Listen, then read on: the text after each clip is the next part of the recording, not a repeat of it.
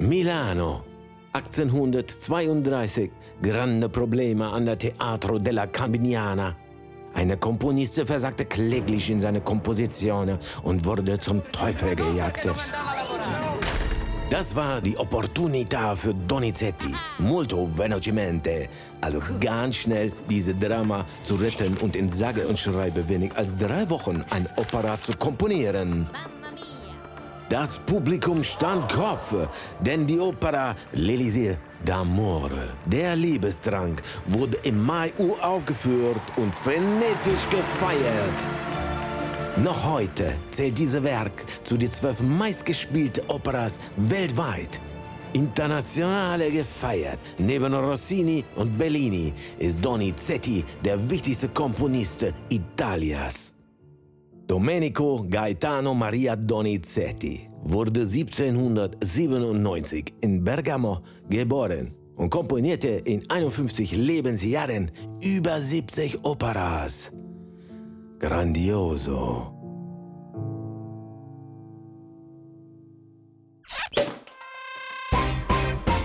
Sitzprobe mit Sekt.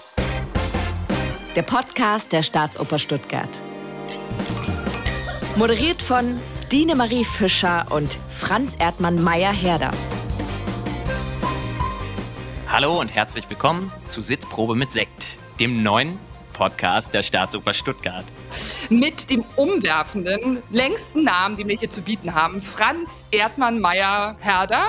Und zu meiner Linken Stine Marie Fischer. Wir haben uns natürlich gedacht, wir können nicht hier nur alleine aufkreuzen und haben vor allen Dingen aus der Sängersicht noch sehr viel mehr Verstärkung mitgebracht. Zwei wunderbare Gäste für diese erste Folge. Claudia Muschio und Björn Bürger. Hallo. Hallo. Wir werden heute den ganzen Tag quatschen über den Podcast, äh, ah, über die Oper. L'Elysir d'Amore. Es könnte doch etwas länger dauern, meine sehr verehrten Damen und Herren. Ja. Frau Fischer ist am Mikrofon.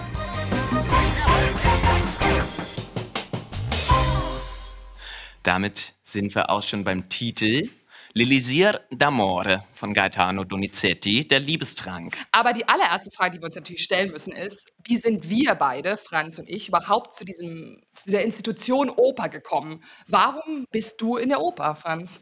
Ja, das ist ganz interessant, dass du das fragst, denn Komisch. mein Weg zur Oper hat äh, relativ viel mit dem Stück, mit dem wir uns heute beschäftigen wollen, zu tun. Äh, ich habe meinen Weg zur Oper nämlich mit 17, 18 Jahren gefunden und zwar über eine gewisse Faszination für die Artistik des Gesangs im Belcanto.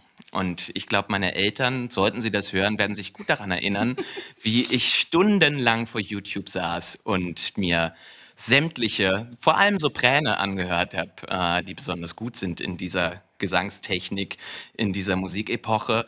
Äh, das lief hoch und runter. Da Ähm, verrät sich aber auch schon unser Alter, weil YouTube kam erst raus, als ich schon raus aus der Schule war. Also meine ganze Erkenntnis, was Oper betrifft, ist immer noch aus Live-Erlebnissen. Das war mein Gedanke, du sprichst mir aus der Seele. Genau, aber das war eben eine Faszination für artistisches Singen. Das hat sich dann im Nachhinein ein wenig äh, verändert. Hier schon mein erstes Bekenntnis. Ich bin ja Dramaturg, das heißt, ich bin jemand, der eher so für einen brainy Zugang zur Oper steht. Aber bevor wir weiter über dieses Thema sprechen, ähm, würde ich ganz gerne nochmal dich fragen, Stine, Nee, wie du zur Oper gekommen bist. Stine, erzähl Ja, doch mal ganz da kommen wir kurz. schon zum ersten Drama meines Lebens. Nicht oft benannt, es gibt nicht allzu viele Hauptrollen für mich. Ähm, wie bin ich zur Oper gekommen? Typischer Fall von irgendwie als Kind im Kinderchor gelandet in der Musikschule des, ähm, meiner Kleinstadt und dann die Faszination gehabt, dass ich eine sehr ähm, strenge Lehrerin hatte und irgendwie fand ich das toll, dass ich die ganze Zeit nur gesagt bekommen habe, du musst besser werden, du musst besser werden. Und dann das erste Erweckungserlebnis, natürlich die erste Mal Oper gesehen in Berlin, Madame Butterfly. Und es hat mich so fasziniert,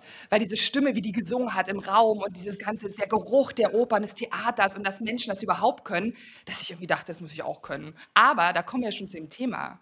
Was ist eigentlich Belcanto? Ich würde auch vorschlagen, wir haben ja Gäste, die beide auch vom Fach sind. Claudia Muschio ist Sopran, Björn Bürger ist Bariton. Beide stehen auf der Bühne in L'Elisir d'Amore. Und ich würde ganz gerne zuerst einmal äh, Claudia fragen, wie bist du eigentlich zur Oper gekommen?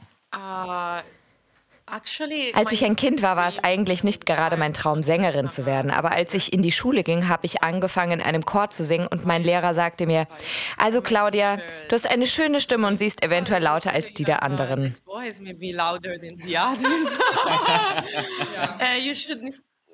Du solltest vielleicht anfangen, an Wettbewerben teilzunehmen. Dann war da diese Nachbarin und ich wollte mehr über die Technik herausfinden und das Ganze ernster nehmen, indem ich Unterricht bekam.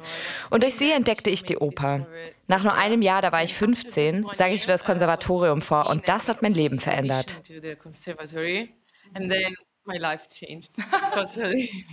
Aber ich finde es interessant, dass sie sagt, meine Nachbarin. Also das ist nur in Italien wirklich, dass deine Nachbarin Sängerin ist.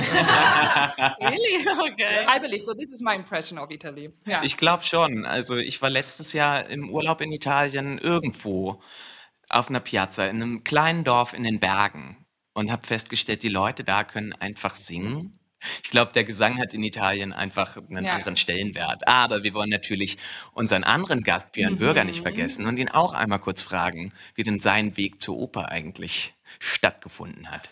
Also für mich stand eigentlich schon immer fest, dass ich auf die Bühne wollte. Allerdings als Schauspieler. Also soweit ich mich zurückerinnere, ich glaube schon zu Kindergartenzeiten. Was? Ja, ja, das ist, klingt verrückt, oder?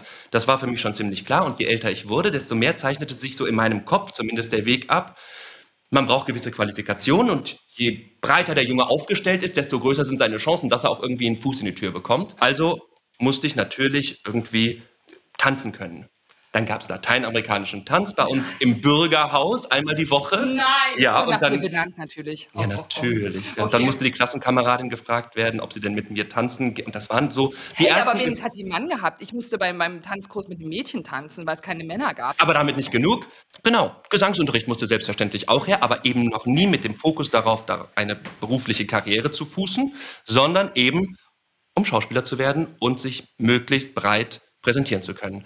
Und mein Gesangslehrer wiederum, der war dann derjenige, der irgendwann die glorreichen Worte zu mir sprach. Ich bin mit deiner Entscheidung, Schauspieler zu werden, wirklich sehr, sehr unzufrieden. Denn ich höre da was in deiner Stimme, das eventuell ein berufliches Potenzial in sich birgt. Ja. Und dann dachte ich, alles klar.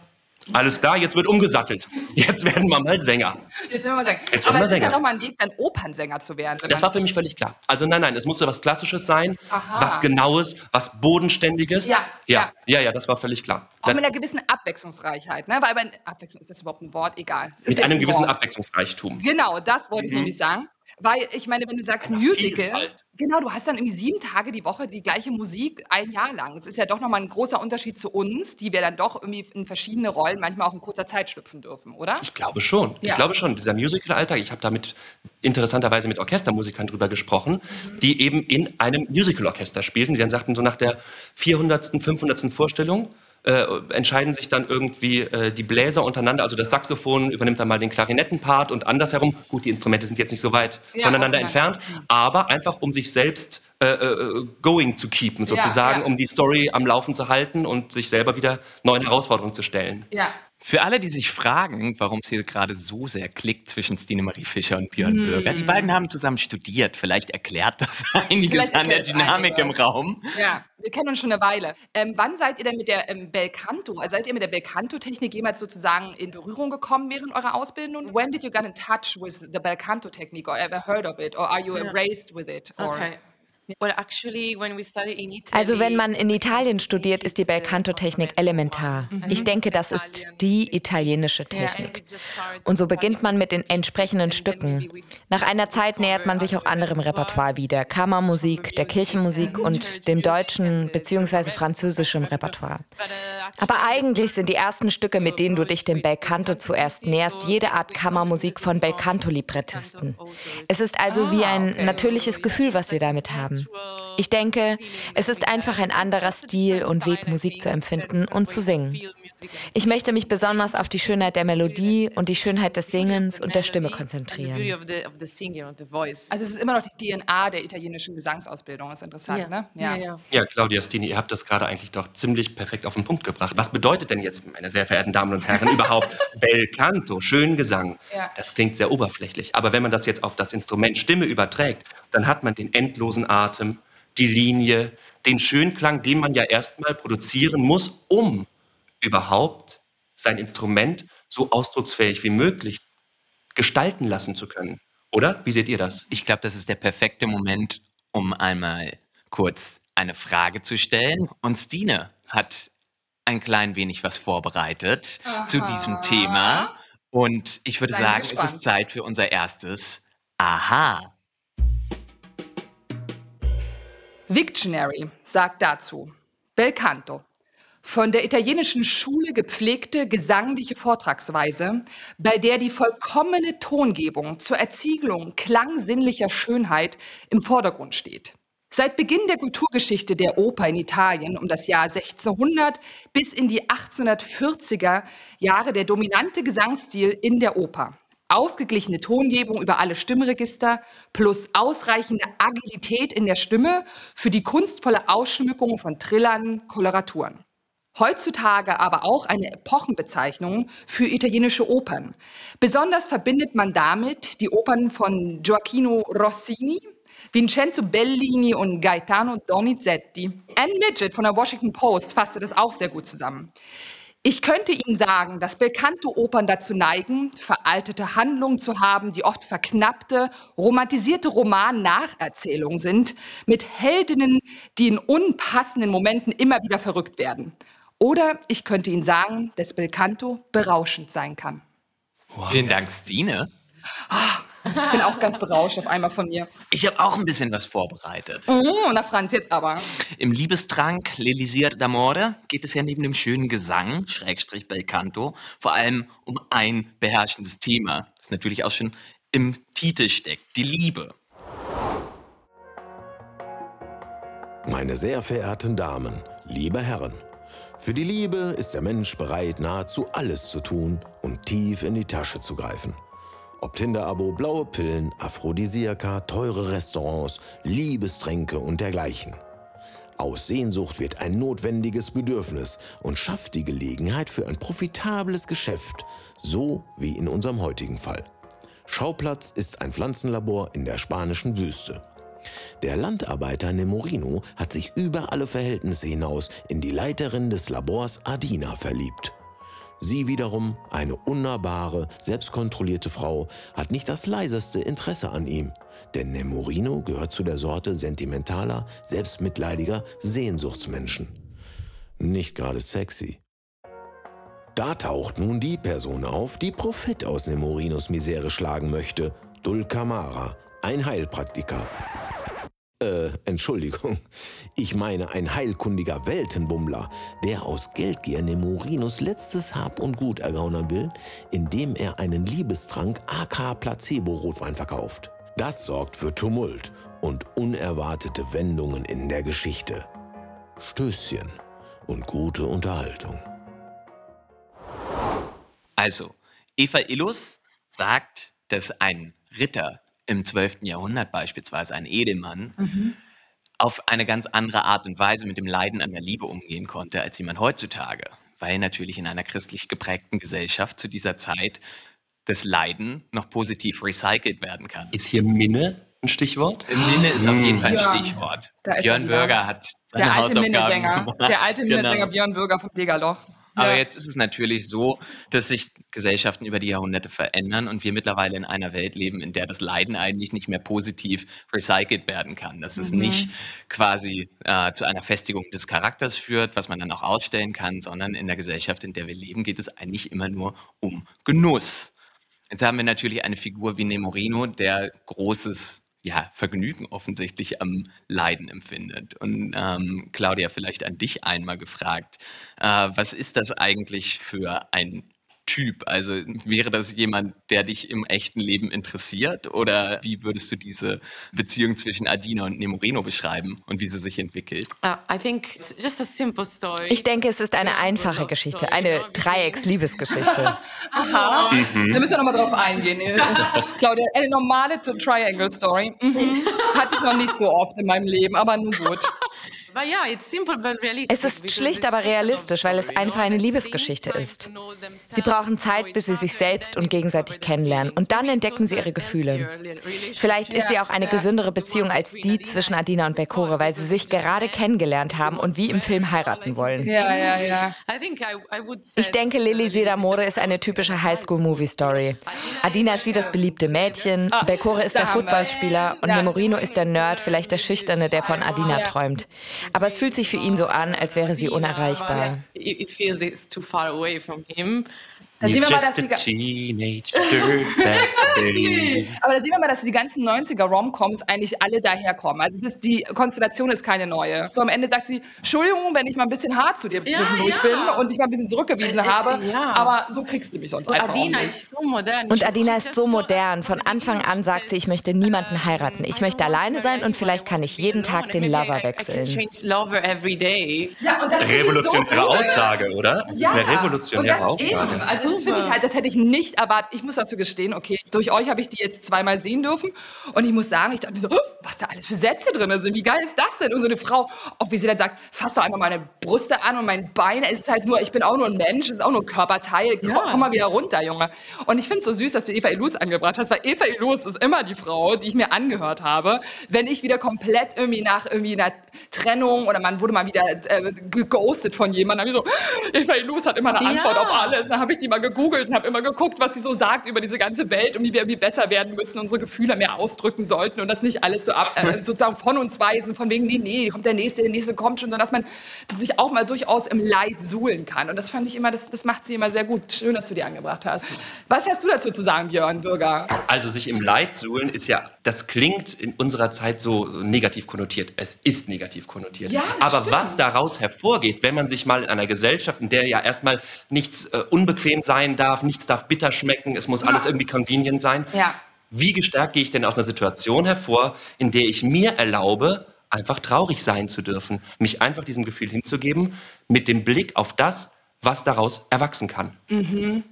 Kennt ihr eigentlich die Bitternis nur als einen Zustand, durch den man einmal durch muss, damit es am Ende dann doch ein Happy End gibt? Vor dem Hintergrund, jetzt ohne zu tief in das Thema einsteigen zu wollen, vielleicht siehst, einfach nochmal die Frage. Das muss sich ändern. Reden wir später weiter drüber. Habt ihr einen Lieblingsliebesfilm und wenn ja, welcher ist es? Claudia, vielleicht fängst du an. So, uh, Ich habe eine lange Liste, weil ich romantische Filme liebe.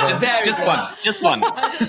I just love romantic movies, but I think my Aber ich denke, mein absoluter Lieblingsfilm ist Stolz und Vorurteil. also one Es of ist my auch eines favorite meiner Lieblingsbücher. Die Version von 2005 mit Keira Knightley und Matthew McFadden. Ich bin mit dieser Version aufgewachsen und auch wegen des super Soundtracks von Dario Marianelli. Dario Marianelli. Mr. Darcy ist immer noch mein Traummann. Oh. Aber der hat auch wirklich gute Charakterzüge. Okay, ist er nicht so ein bisschen dismissive auch? Okay, scheiße, darauf stehe ich schon wieder. Na, ist das Problem. Okay, es ist peinlich. Es ist das erste Mal, dass ich den Titel verstehe. Danke dafür. Ihr seht, also der Sekt ist jetzt nicht nur daran schuld, muss ich gestehen. Also das ist auch mal, mm. Björn, jetzt du. Entschuldigung. Ich hatte jetzt ein bisschen Zeit nachzudenken. Ich gucke nicht so wahnsinnig viele Liebesfilme, sage ich hier ganz frei Ja, heraus. ist okay. Aber ich, für mich ist einer, der mich nachhaltig beeindruckt hat und vielleicht nicht im ersten oder auf den ersten Blick ein Liebesfilm ist, La Vita è Bella. Ja, ein großartiger Film, der vielleicht jetzt nicht so diese typische äh, Boy meets Girl Story in sich birgt. Wobei doch, La Principessa ist auf jeden Fall das Thema. Es geht um die Liebe, es geht aber auch vor allem um die Liebe eines Vaters zu seinem Kind und was diese Liebe ermöglicht, wenn die beiden im KZ landen und er eigentlich aus dieser Unerschrockenheit, aus der Liebe seines Sohnes gegenüber heraus eine Welt heraufbeschwört, um seinem Sohn die Angst zu nehmen. Und warum ich jetzt auf diesen Film gekommen bin, ist eigentlich, welche Kraft in dir entfacht wird, wenn du liebst, wenn du aufrichtig liebst. Und the greatest thing you ever learn. Und jetzt alle zusammen is just to love and be loved in return. Okay. Ja, das wäre, wenn du mich jetzt nach einem zweiten Liebesfilm fragen würdest, in einem ganz anderen Genre, aber doch dann tatsächlich voll angekommen im Genre des Liebesfilms. Ja. Moulin Rouge. Die perfekte Verquickung aus Ja. Musik, Film, Schauspiel, Witz. Er hat seinen Reiz. Er hat seinen Reiz. Mhm. Best Luhrmann finde ich ist auch einer der besseren Best Luhrmann-Filme, weil er manchmal auch sehr vollgestopft ist mit allem und zu viel. Aber Ja. ich finde Romeo und Juliet und auch äh, Moulin Rouge sind halt eine der Oh, ja, ja, absoluten ja. Meilensteine für mich. Björn hat gerade eben was Interessantes gesagt, als es um La Vita e Bella ging. Es ist doch bei aller ja, theoretischen Durchdringung des Themas immer wieder interessant, dass wir das Thema Liebe gar nicht so unter Kontrolle haben, wie wir immer meinen. Im Liebestrank geht es ja auch darum, dass diese Emotion quasi auf Knopfdruck herbeigerufen werden soll. Also das zentrale Moment ist, dass Nemorino einen Liebestrank kauft und denkt, er würde mit dieser Flasche Bordeaux wirklich etwas in Adina in äh, Bewegung setzen.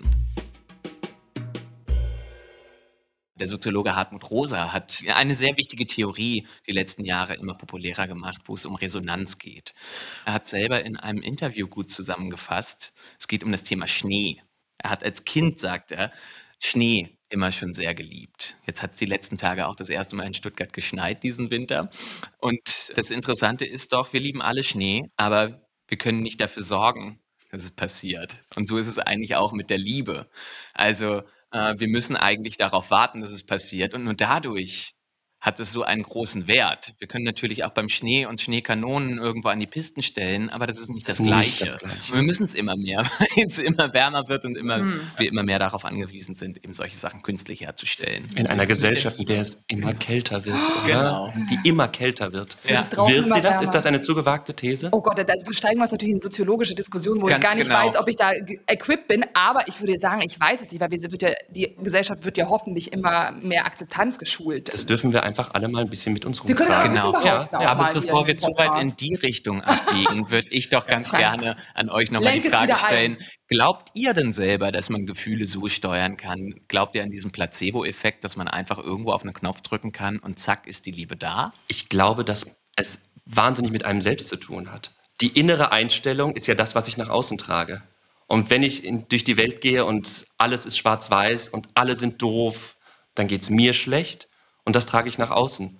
Und das wird mir wiedergespiegelt. Aber wenn ich doch in die Welt gehe mit einem gewissen Gefühl für meinen eigenen Wert und etwas auszudrücken habe und vielleicht auch ein bisschen was zu sagen habe, dann begegnen mir meine Mitmenschen anders. Und es ist vielleicht kein Knopf, der gedrückt wird, aber so wie ich mich sehe, so sehen mich auch andere.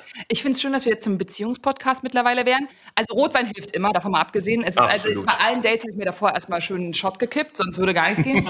das als kleiner Beziehungsgeheimnistipp. Das, was ich meine, ist einfach nur, dass es auch manchmal mit einer eigenen Einstellung zu tun hat, zu sagen, wem gebe ich eine Chance? Zum Beispiel, oh, das und das ist eigentlich ein interessanter Punkt. Ich gebe dir mal noch irgendwie zwei, drei mehr Dates. Weil heutzutage, ich weiß nicht, äh, wie viele Leute hier so Dating-Erfahrung haben, aber man hat ja diese, diese Apps mittlerweile und man schreibt sich lang und dann sieht man sich das erste Mal und denkt so, oh mein Gott. Und dann muss ich sofort eine riesige Sensation einstellen, oder? Ja, und dann, genau, und dann trifft man sich und dann hat man sofort und man denkt sich so, es muss jetzt sofort klicken. Und wenn das nicht tut, dann ist man so enttäuscht. Und ich glaube, was es in dieser Lelisier-Sache ist, finde ich ja dann doch irgendwie interessant, dass man zwar dieses Elixier hat, äh, aber im Endeffekt eigentlich ja auch eine Entscheidung zu sagen, obwohl die so auch gemein zu mir ist und ich zwar diese Empfindung habe und nur zurückgewiesen werde, aber ich gebe dir jetzt noch mal eine Chance, mich anders zu sehen, vielleicht auch so. Habt ihr schon mal irgendwelche zweifelhaften Dienstleistungen in Anspruch genommen, um der oh, oh. Liebe auf die Sprünge zu helfen? Seid ihr mal bei einer Wahrsagerin gewesen? Habt ihr euch schon mal die Karten legen lassen? I personally never. Ich war persönlich noch nie bei sowas.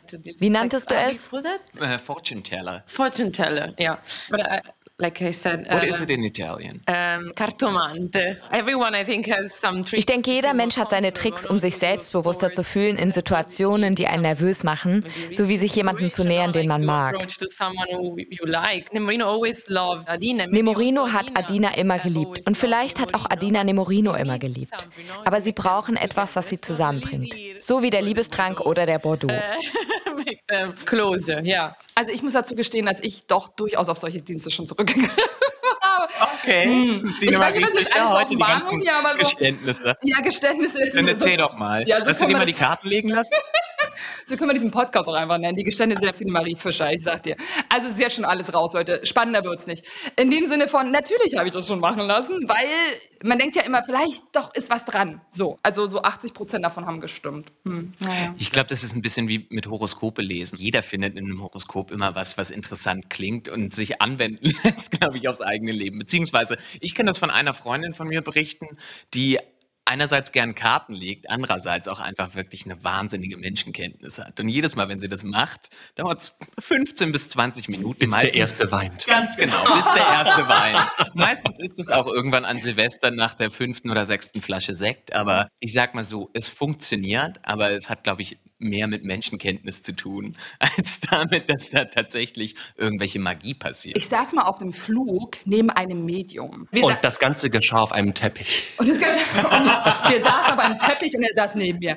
Und der war ein ganz entzückender Mensch, er hatte noch eine ganz andere Story. Aber irgendwann sagte er so ganz süß und so, heißt dann, ja, wie machst du das denn? Wie lebst du denn in Frankfurt am Main? Ja, was ja auch keine billige Stadt ist. Irgendwie. Und er meinte so, ich bin ein Medium.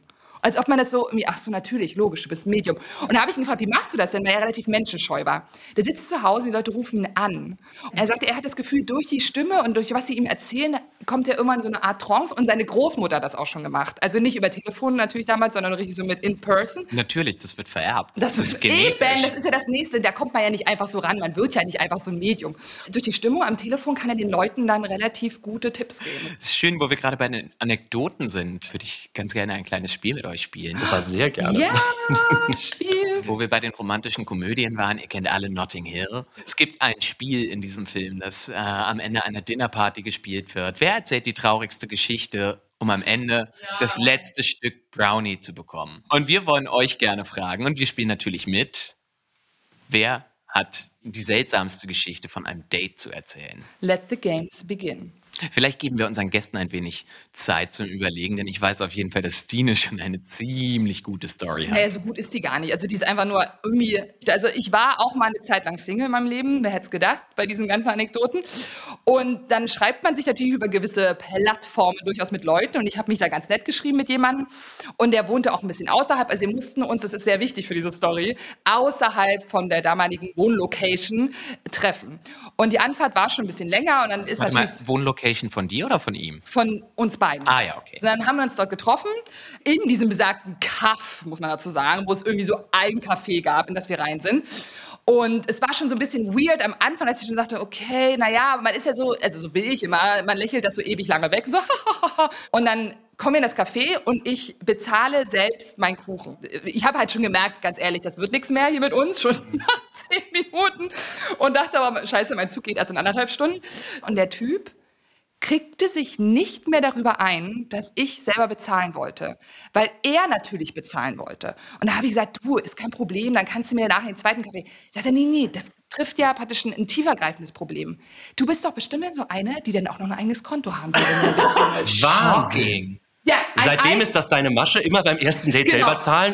Hello, it's the 50s. Then Ja. the Mord's back. Ja, also wirklich. Ich muss dazu sagen, dass ich dann leider auch noch den Regionalexpress zurück verpasst habe, sodass ich mit diesem Typen drei Stunden da irgendwie in diesem Kaff rumhängen musste. Aber die Kausalität war anders. Du hast den Zug fahren lassen, um diese Situation auszudiskutieren. Stine Marie Fischer ist immer verpeilt genug, immer ständig zu spät zu kommen. Und dann war leider in diesem Moment, hätte ich es mal einmal ordentlich hinkriegen können, mal pünktlich sein können, hätte ich dieser Situation Ende bereitet. Also vor allen Dingen in der Situation, wo ich sage, Junge, wir sehen uns das erste Mal. Es gibt keinerlei Zukunftsversion für uns. Moment, Moment, bei ihm gab es die schon. Wahrscheinlich Das war schon. ganz klar umzirkelt. Ich meine, wer denkt das nicht, wenn er mich sieht? Also ich meine, die Frau fürs Leben, auf alle Fälle. Und dann habe ich ihm ja gleich den Zahn gezogen, mit uns wird das schon mal nichts. Was ist denn eure seltsamste Geschichte eines Dates, wenn ihr sowas habt, wenn ihr uns das erzählen wollt?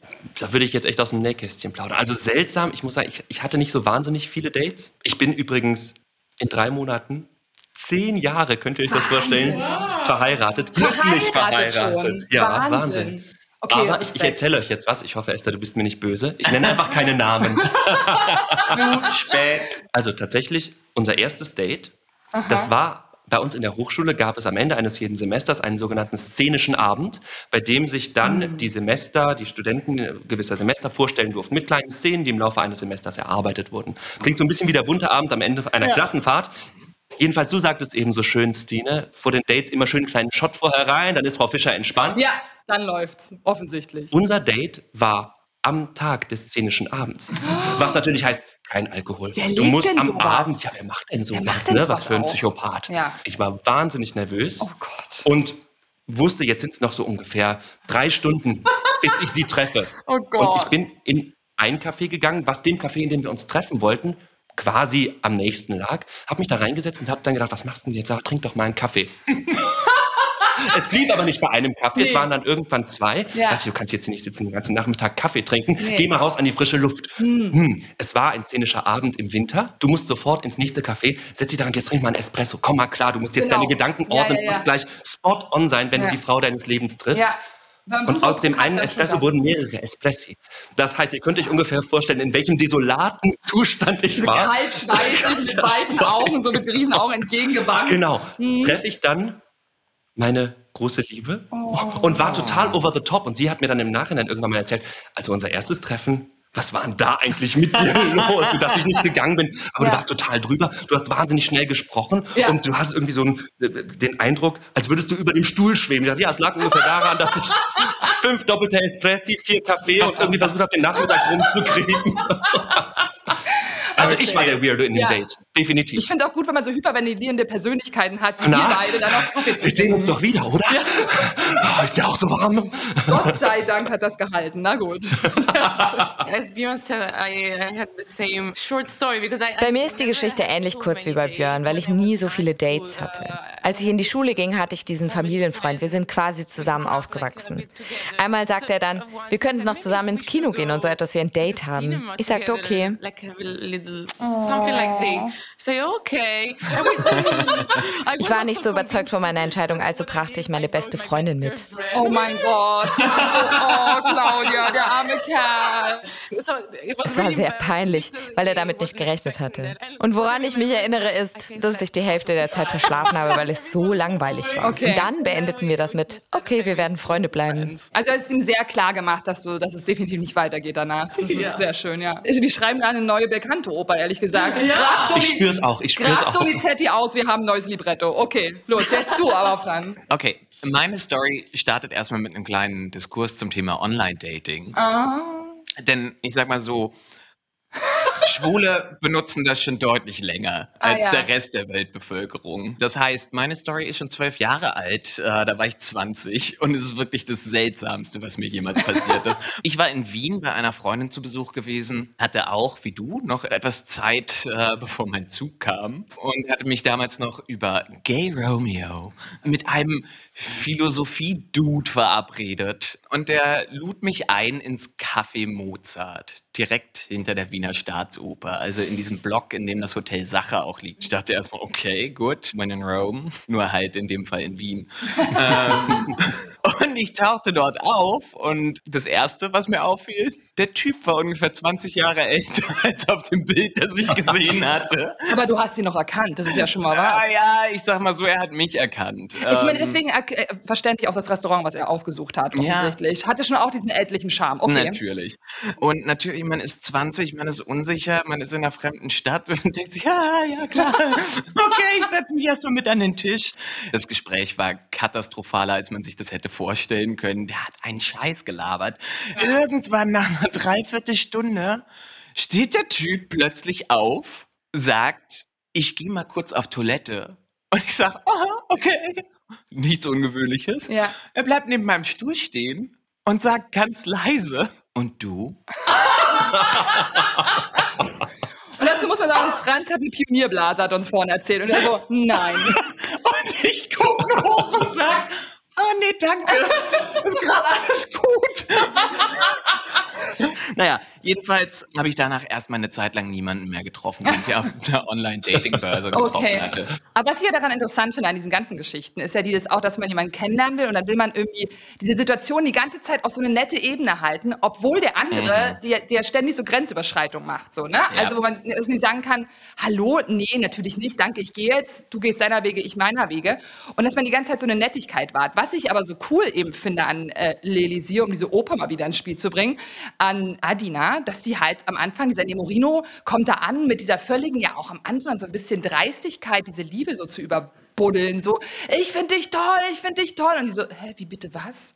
Und ich finde es so cool, dass sie auch gar nicht das so hat, zu sagen, ich muss dem jetzt irgendwie gefallen oder auch, es ist ja so süß, dass er mich süß findet, deswegen muss ich jetzt auch irgendwie nett zu dem sein und diese ganzen Grummel so, naja, ich kann ihm jetzt auch nicht sagen, dass ich ihn nicht so toll finde und so, sondern sie ist so, nee, du ganz ehrlich, du passt nicht in mein Konzept. Und das finde ich cool irgendwie, also echte selbstbewusste Frau in der Hinsicht. Ich denke, das hätte ich auch mal öfter gebraucht in meinem Leben. Bevor wir jetzt aber zu weit in eine andere Richtung nochmal galoppieren, sind wir in dieses ganze Segment mit einer Frage eingestiegen. Which one takes the cake? Ja. Wer bekommt das Stück Apfelkuchen, das hier in der Mitte steht? Ja. Ich würde sagen, auf drei zeigen alle mit dem Finger auf jemanden. Eins, zwei, drei. Okay, ich habe auf Björn gezeigt. Also Okay. ich. Und alle anderen haben auf? Die gezeigt. Fischer gezeigt. Yeah! Wir hatten ja vorhin schon das Thema romantische Komödien. Äh, Das ist natürlich ein Riesenkomplex in Hollywood. Die verdienen damit natürlich wahnsinnig Geld. Fallen euch andere Beispiele ein oder habt ihr das Gefühl, dass immer wieder aus Liebe Kapital geschlagen wird? Wie subtil du das gemacht hast, Franz. Naja, wenn wir jetzt beim Elisier sind, dann ist der Schritt zum Parfum, finde ich, nicht so wahnsinnig weit, oder? Und Parfum wird doch immer als das verheißungsvolle Essential verkauft, das du brauchst, um wahnsinnig gut beim Mann oder bei der Frau Ja. oder dem geliebten Menschen deiner Wahl anzukommen. Das ist total spannend, weil Moana Zing in ihrem Buch Der Pilz am Ende der Welt sagt, der Geruch ist eigentlich die Präsenz des anderen in einem selbst. Also so nah kommt man sich Wow. eigentlich nie. Das ist schön. Der Geruch ist eigentlich die Präsenz des anderen in, einem selbst. Ja. Ja, natürlich. Das ist Die gut. Parfumwerbung versucht uns immer zu vermitteln, hey, du musst nur irgendwie dies und das von Chanel irgendwie auflegen und schon läuft das Date super und nicht seltsam, sondern du gehst irgendwie mit einer neuen leidenschaftlichen Okay, Beziehung da. okay. Dadurch, dass ich angenommen dieses Parfum an mich ranmache und ich dadurch so und so sein kann oder so und so rieche, aufregend, irgendwie, weiß ich was, männlich. Und dass man ja in irgendeiner Art und Weise dieses Spielen mit Identitäten, wer bin ich heute, wie- was möchte ich heute äh, rüberbringen der anderen Persönlichkeit. Also Ich meine, kennt ihr das auch, dieses Persönlichkeit am Anfang noch ein bisschen suchen und verändern, bis man beim anderen ankommen kann, zu sagen, okay, so bin ich wirklich? Absolut, absolut. Ich meine, das sind ja die, die am Ende bleiben oder die das über dich sagen Ja. können, die das von dir wissen. Ja. Das sind die, die immer noch da sind. Ich finde es gut, dass wir hier jemanden haben, der zehn Jahre Beziehung hinter sich hat oder noch länger Oh, sogar. länger, zehn Jahre verheiratet. Oh, oh, oh, zehn Jahre verheiratet, der uns mal wieder ab und zu grounden kann. Das finde ich ganz gut, Franz. Ja. In diesem ganzen Thema, wo man sich ja auch sehr schnell verlieren kann.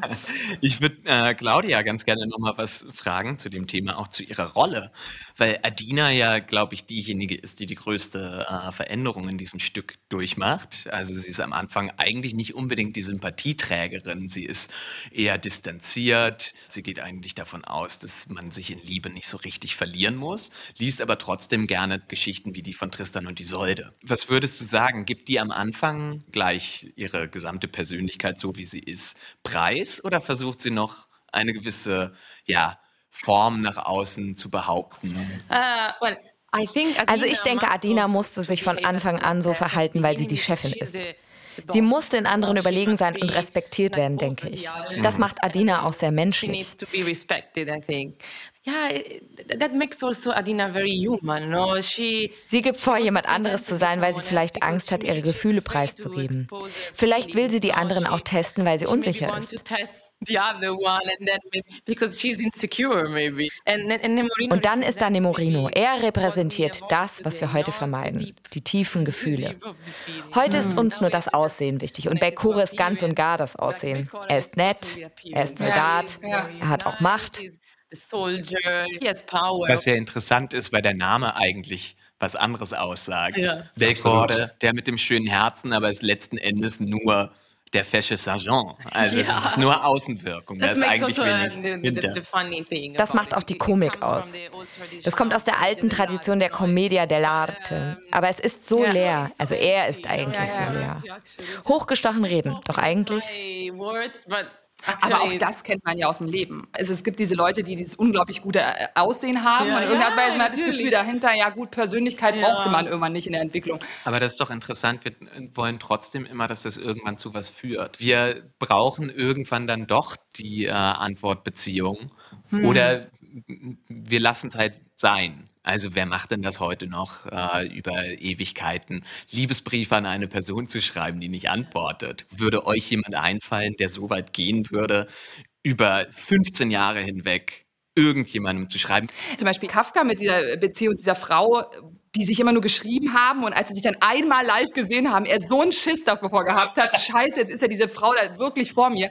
Und auch das ist jetzt, also ehrlich gesagt, gibt es das ja immer noch. Heutzutage würde ich sagen, es ist natürlich so runterkondensiert, weil man hat irgendwie, man schreibt sich ja auch, Ja. man sieht sich, denkt so, äh, nee, okay, nächster, schreiben, schreiben, schreiben, nächster, äh, nee. so fast. no? Dieses schneller. Das ist auch irre, wenn man nochmal auf das Thema Online-Dating guckt, weil Mir ist das vorher gar nicht so richtig bewusst gewesen, ähm, aber meine Leib- und Magenautorin jetzt zu diesem Thema, Eva Illus, dass wir eigentlich immer nach der einen Person suchen, die zu uns passt. Und diese eine Person in einer überschaubaren Gesellschaft, wie zum Beispiel der Dorfgemeinschaft in Liebestrank, natürlich schnell zu finden ist, dass wir aber in Online-Dating total den Überblick verlieren und eigentlich unsere Hirne das gar nicht verarbeiten können. Und sie sagt, und das war mir nie bewusst, dass es bei Tinder ein tägliches Limit von Likes gibt, was bei 50 bis 100 liegt. Jetzt haben wir uns ja lang und ausführlich mit Themen und Inhalten der Oper L'Elisir d'Amore beschäftigt, aber noch gar nicht mit dem Komponisten. Und ich würde eigentlich ganz gerne mit euch nochmal mit Blick auf den Schluss ein kleines Spiel spielen. Domenico Gaetano Maria Donizetti heißt der Komponist und über den habe ich euch zwei Wahrheiten und eine Lüge mitgebracht. Ich trage euch gleich drei Claims vor. Stine darf leider nicht mit antworten, die weiß nämlich schon, worum es geht. Und ihr müsst raten, was davon wahr ist und was davon die Lüge. Claim Nummer eins. Donizetti hat seinem Konkurrenten Vincenzo Bellini einmal bei einer Auseinandersetzung dermaßen eine reingehauen, dass er Bellini die Nase brach. Claim Nummer zwei. Donizetti setzt zum ersten Mal in der Operngeschichte wüsteste Beschimpfungen in Musik. Claim Nummer drei. Donizettis Schädel wurde nach seinem Tod gestohlen und als Spardose benutzt. Das klingt völlig plausibel. Ich glaube nicht, dass er der Erste war, der Schimpfwörter in Opern Okay. We verwendete. One lie. one lie. Ich glaube, I dass think die gebrochene is Nase die Lüge ist. Okay, aber Björn, was denkst du? Was ist die Lüge? Ja, schwer zu sagen. Ich finde, die klingen alle wahnsinnig spannend. Ich würde mich freuen, wenn alle wahr sind, obwohl ich natürlich äh, äh, die Sache mit der, mit der Spardose finde ich. Ich möchte, ich wünsche mir, dass das die Lüge ist. Okay, sollen wir auflösen? Also, die Lüge. La Menzogna. See? Donizetti hat seinem Konkurrenten Vincenzo Bellini niemals eine reingehauen. Wie hat er denn dann die Nase gebrochen? Er hat ihm nicht, er hat ihm nicht die Nase gebrochen. Chili Cheese Lies. Die beiden waren zwar Konkurrenten und zu Beginn seiner Karriere war Donizetti tatsächlich auch sehr bemüht, Bellini den Rang als erster Opernkomponist Italiens abzulaufen.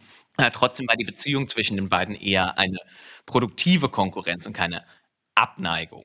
Ähm, Donizetti vielleicht nicht zum ersten Mal in der Operngeschichte, setzte aber doch tatsächlich sehr wüste Beschimpfungen in Musik. Und zwar in seiner Oper Maria Stuarda. Da gibt es eine Szene am Ende des zweiten Aktes, wo sich die beiden Königinnen, nämlich zur Tea Time, treffen. Beide erheben Anspruch auf den äh, englischen Thron und die eine hält die andere nicht nur gefangen, sondern hat ihr auch noch gerade den Lover ausgespannt. So. Und Maria Stuart zu Elisabeth I. unter anderem folgende Worte sagt und die Figlia Claudia. di Bolena. Claudia weiß es Ich finde, dafür muss ich einen extra Kuchen kriegen. schon. Aber nicht nur das, nicht Nicht nur das, sondern okay. Figlia impura di Bolena, meretrice indegna, oscena, vil bastarda. Oh, that's really bad. Wie Bastard. Und wenn ich das einmal kurz übersetzen darf, sündige Tochter der Boleyn, ehrlose, unanständige Hure, niederträchtiger Bastard. Es war der Zensur zu der Zeit etwas zu spicy, deswegen wurde auch diese Uraufführung erstmal untersagt. Es gab dann einen anderen Titel für die Oper, neuer Text wurde an die Musik angepasst. Aber ein Jahr später sollte dann die Uraufführung in Mailand stattfinden nachdem die große Diva dieser Zeit, Maria Malibran, die Partitur einmal gesehen hat und sagte, diese Rolle will ich unbedingt machen. Ja, Und, äh, sagen. Gebeten wurde, doch aber andere Worte zu benutzen, als die, die Donizetti da ursprünglich in Musik gesetzt hatte. Aber Maria Malibran als Diva Assoluta sang natürlich die originalen Worte, sodass die Oper nach sechs Aufführungen wieder abgesetzt und sie zur Direktion einberufen wurde, um gefragt zu werden, was ihr da eigentlich einfiel. Und dann natürlich die Geschichte mit Donizettis Schädel, die klingt ziemlich wild. Ähm, die finde ich eigentlich die, die morbideste Geschichte von allen. Die finde ich richtig gut, bitte. Aber sie ist wahr. Ähm, Donizetti starb im April 1848 und es gab eine Autopsie, an der acht Ärzte beteiligt waren. Allerdings wollte man 1875 den Maestro umbetten und man musste feststellen, dass der Schädel des Komponisten fehlte. Kommt ja mal so weg. Was, wo soll er sein? Genau, wo soll er schon sein? Ja. Im Haus des Neffen von einem von denen der aber mittlerweile selber verstorben war, fand man tatsächlich auch einen Schädel, in dem Wechselgeld aufbewahrt wurde und den man nur für den Schädel von Donizetti halten konnte. Ich meine, wie morbid ist das denn? Dass du dir vorstellst, so, oh, so einen Schädel kann ich gerade gebrauchen Super zu Hause. Piggybank. Warum nicht? Genau. Warum nicht? Brauche ich eh mal eine Spardose zu Hause. Und dann auch noch von so einem Komponisten, der damals nicht unbekannt war. Okay, damit sind wir eigentlich zu Ende gekommen. Schön, dass das auch unser Schlusswort sein soll mit dem Kopf und mit der Spardose und allem. In dem Sinne hoffe ich, dass ihr nicht kopflos aus diesem Podcast rausgeht. es war beglückend. Ja, danke schön auch für diese ganzen Teilen der Emotionen, Teilen der Erkenntnisse. Teilweise auch sehr private Einblicke. Ja, weißt du was? danke an Claudia Muschio. Danke dir. Und danke an Björn Bürger. Und jetzt gibt es noch was ganz Tolles, nämlich ein Gewinnspiel.